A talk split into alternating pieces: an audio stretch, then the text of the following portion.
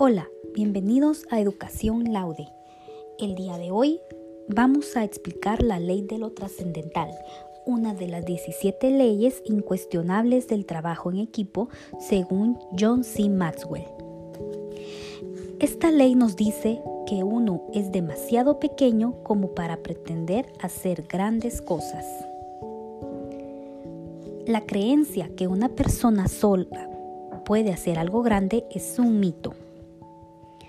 Solo usted no puede hacer nada realmente importante. Esa es la ley de lo trascendental. Lyndon Johnson dice, no hay problema que no podamos resolver juntos y muy pocos que podamos resolver por nosotros mismos. Los equipos hacen participar a más gente, lo cual proporciona más recursos, ideas y energías que cuando se trata de una sola persona. Los equipos elevan el potencial del líder y atenúan sus debilidades.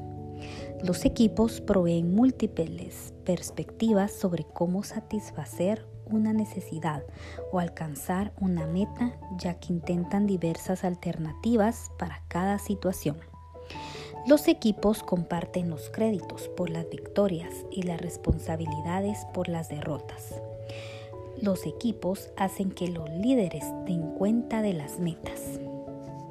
Los juegos los juegan los individuos, pero los campeones son los equipos.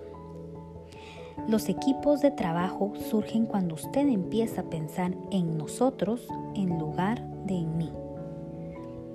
El primer método para medir la inteligencia de un gobernante es observar las personas que lo rodean.